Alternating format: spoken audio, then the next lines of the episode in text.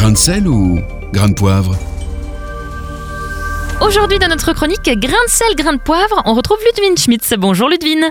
Bonjour à tous. Puisqu'on est dans la période de l'Avent, j'aimerais vous parler d'une histoire qui me rappelle un peu Noël. Il y est certes question de chocolat, mais plus sérieusement, elle parle d'un bébé condamné d'avance. Cette histoire a été racontée il y a quelques années par Francine Christophe. Eh bien super Ludwine, on aime les histoires vraies, mais qui est Francine Christophe Ludwine C'est une Parisienne qui est née en 1933. À 10 ans, Francine Christophe fut déportée au camp de concentration de Bergen-Belsen avec euh, sa mère. Elle avait pu emporter deux carrés de chocolat qu'elle tenait précieusement cachés, pour le jour où elle deviendrait peut-être trop faible et en aurait besoin. Mais voilà que dans leur baraque arrive une jeune déportée enceinte. Alors, est-ce que sa grossesse se voyait? Euh, non, la jeune femme était très maigre, Thomas, mais elle alla jusqu'au bout de sa grossesse. Et au moment de l'accouchement, la mère de Francine parla avec sa fille. Euh, comment te sens-tu? Bien, maman, répondit Francine. Alors la maman demanda la permission d'avoir un carré de chocolat pour la jeune femme. Francine donna son chocolat. La jeune femme survit à l'accouchement et son bébé aussi. Dans de telles conditions Ludwine, cela paraît incroyable. Et le bébé a-t-il pu être nourri?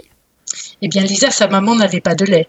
Les femmes de la baraque payèrent la personne qui nettoyait le bureau des SS pour qu'elle leur ramène du lait en poudre. Payer signifiait donner de sa ration de pain ou de soupe. Le bébé fut ainsi nourri quelques mois. Quand il n'y eut plus de lait en poudre, sa maman lui mâcha du rutabaga pour en faire de la bouillie qu'elle mettait dans la bouche du bébé. Et pour l'habiller, les femmes de la baraque coupèrent des bouts de tissu de leur propre tenue, une sa ceinture, l'autre son ourlet, son col. Waouh, mais ce bébé devait attirer l'attention, Ludwine, non? Aussi étonnant que cela paraisse, Thomas, ce bébé ne pleurait pas. Francine Christophe raconte qu'elle ne l'a pas entendu une fois pleurer pendant six mois. Il était en quelque sorte ficelé contre la maigre poitrine de sa mère, sous sa blouse.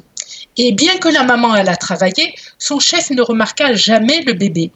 Et puis, heureusement, la libération est arrivée. Et la question qu'on se pose tous, Ludwine, à ce stade, c'est est-ce que le bébé a survécu jusque-là? Oui, et Francine Christophe raconte qu'au moment de leur libération pour la première fois, elle a entendu le bébé pleurer, Hmm. comme si ce jour-là marquait sa naissance. Et puis par la suite, Francine l'a perdu de vue. Elle a regagné la France et les années passant fondé une famille. En tant que survivante de la Shoah, elle a plus tard témoigné sur sa déportation et sa vie en camp de concentration. Et un jour, Francine fit une conférence sur les survivants de camp et la psychologie. Beaucoup de monde y assista. À la fin, une médecin psychiatre de Marseille s'approcha de la conférencière.